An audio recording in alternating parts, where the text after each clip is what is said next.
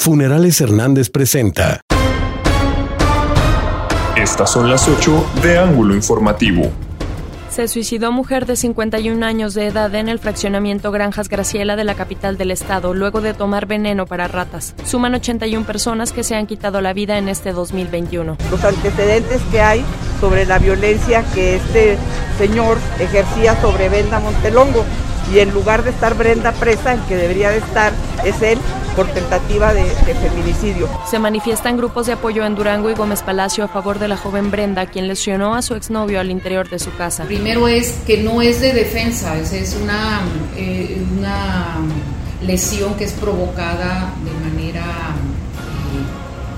voluntaria por un externo. El ataque realizado por la joven de 19 años a su expareja no fue en defensa propia, describió la fiscal Ruth Medina Alemán. El juez recalifica como homicidio en grado de tentativa. Es un caso sólido. Sentencian a más de 91 años de cárcel a Jesús Ortiz por delitos de feminicidio, homicidio y feminicidio en grado de tentativa por las muertes de una joven de 16 años, un adulto de 37 y lesionar a una mujer de 40 en Colonia Barcelona de la capital duranguense. Son mínimas las probabilidades de lluvia. El estado está pasando por una sequía muy severa. Los ganaderos están padeciendo por la muerte de los animales y el presidente Andrés Manuel López Obrador no ha mostrado sensibilidad, lamentó el diputado local José Luis Rocha Medina. Se acelera la implementación de un protocolo de seguridad en el mezquital debido a los recientes hechos de violencia registrados en la zona sur de la entidad, externó el secretario general de gobierno Héctor Flores.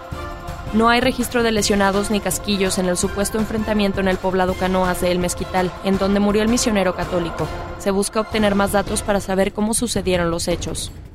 La alianza entre el PAN, PRI y PRD se mantendrá en el Congreso del Estado con una agenda legislativa con acciones para Durango, afirmó el diputado local Carlos Maturino.